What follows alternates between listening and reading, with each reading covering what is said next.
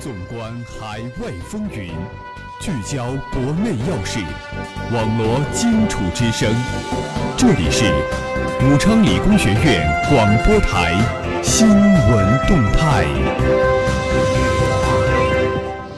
各位听众朋友们，大家中午好，这里是每天中午为您准时带来的新闻动态栏目，我是主持人吴晓云，我是主持人郝王培育。今天是二零一七年二月十七日。历史上的今天，一九七七年二月十七日，中国与利比里亚共和国建交。下面进入今天的新闻三百秒。新闻三百秒，快速听世界。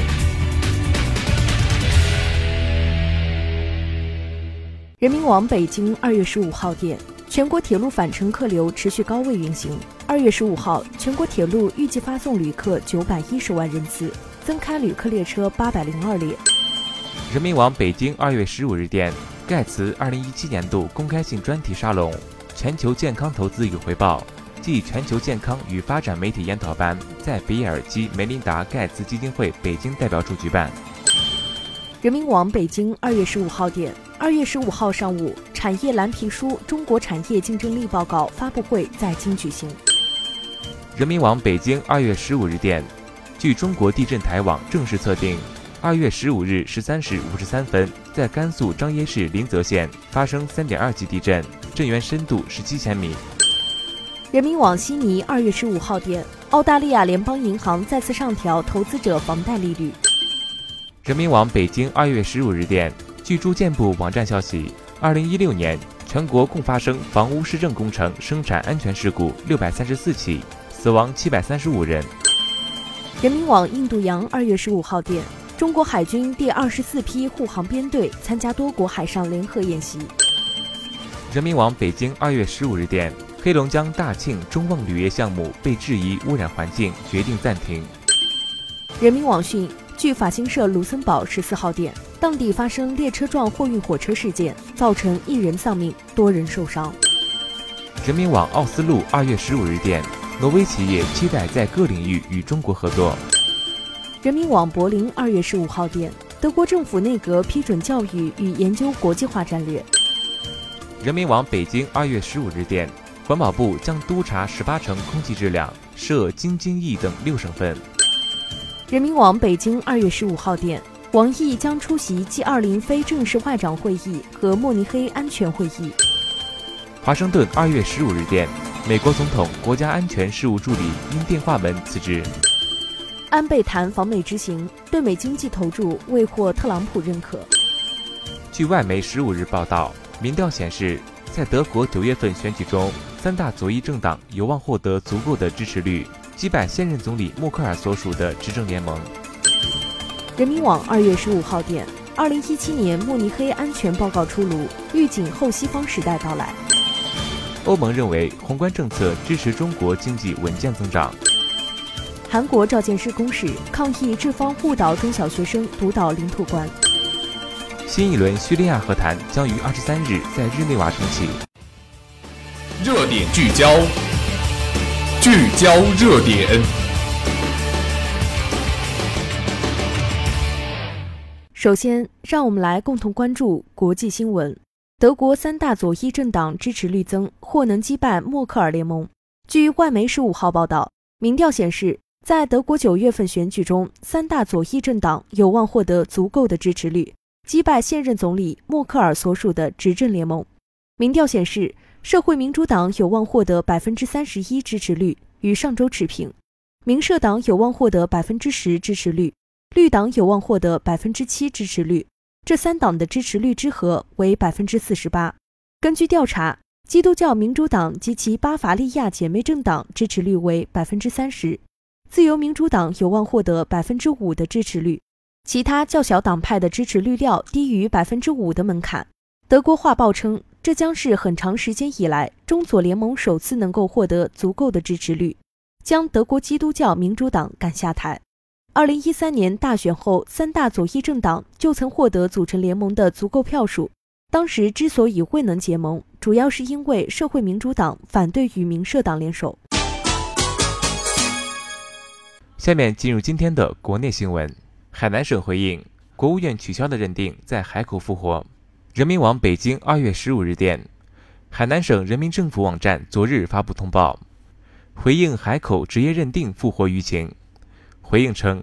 媒体报道国务院取消的认定在海口复活仪式后，省政府高度重视，省政府领导迅速作出批示，要求省直有关部门会同海口市立即调查核实，回应舆论关切，严肃查处责任单位和相关人员。经调查核实。媒体反映情况基本属实，涉事协会涉嫌违规收费，违规设置门槛的海口市室内装饰装修行业协会已按照规定撤销，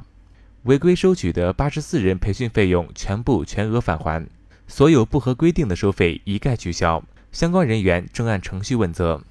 海南省政府要求全市各市县吸取海口市此次事件教训，举一反三，采取更加有力措施。坚决贯彻落实国务院简政放权政策，坚决杜绝类似事件发生。一是要认真学习，坚决贯彻落实党中央、国务院决策部署和指示精神，不打折扣，不搞变通，以实际行动做到令行禁止；二是要全面开展简政放权清理事项大检查，做到全面核查，不留死角。各市县将核实情况，本月十七日前报省政府。三是要充分吸取此次事件教训，做到举一反三，坚决防止此类问题发生，进一步改进政府作风，做好服务工作。四是要对相关责任单位和责任人严肃查处和问责，省政府领导责成省政府办公室对落实情况跟踪督办。接下来，让我们来共同关注校园新闻：九零后自拍电影在贺岁档上映。楚天都市报讯：不疼痛不青春，九零后学子自己写自己的故事。近日，全国首部在校大学生创作的院线大电影《我们的青春不怕疼》作为强档贺岁片，在全国各大影院上线。这部反映九零后初入职场的电影，全部由在校学生编剧主演，引发网友关注。据了解，这部电影剧本由武昌理工学院影视创作基地创作。该校汉语言文学系主任范文琼副教授担任编剧，为更贴合九零后的风格，该校从汉语言文学专业作家班选拔了十名九零后大学生参与创作剧本，将他们的心理状态、语言、故事融入作品，以期唤起九零后的共鸣。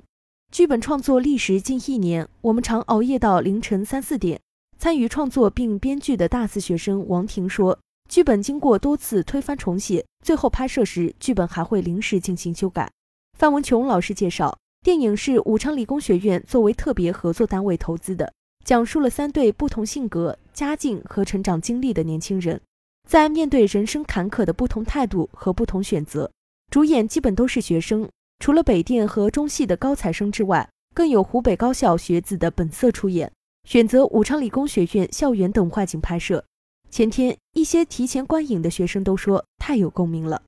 范文琼老师说，学校从作家班中选拔学生组成了影视创作基地，创作团队已完成多个剧本的创作。我们的青春不怕疼电影是他们首部在影院公开放映的剧本创作。目前，该创作团队正在忙碌着其他三个电影剧本的创作。二零一七年国家万人计划教学名师遴选工作启动，教育部办公厅、中组部办公厅联合印发《关于组织开展二零一七年国家万人计划教学名师遴选工作的通知》，对二零一七年国家万人计划教学名师遴选支持工作作出部署。据悉，国家将给予万人计划教学名师入选者每人五十万元支持经费，用于自主选题研究、人才培养和团队建设等。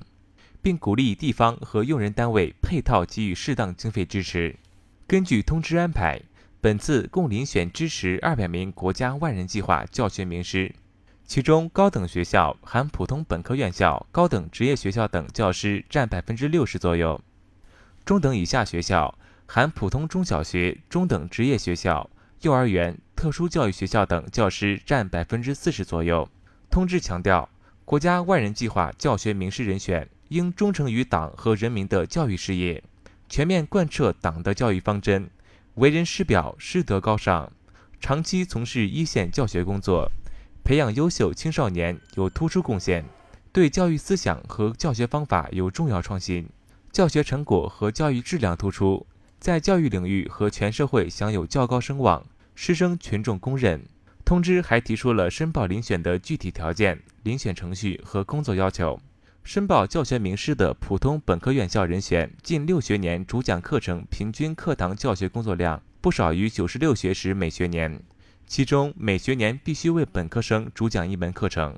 申报教学名师的普通中小学校人选，近六学年主讲课程的平均课堂教学工作量不少于一百八十学时每学年，其中每学年必须为中小学生主讲一门课程。国家万人计划是经党中央、国务院批准，面向国内高层次人才的重点支持计划，于二零一二年启动实施。计划用十年左右时间。重点遴选支持一批自然科学、工程技术和哲学、社会科学领域的杰出人才、领军人才和青年拔尖人才。教学名师作为万人计划项目之一，是唯一侧重考察教师教书育人实际的国家级人才项目，面向各级各类学校在职专任教师进行遴选，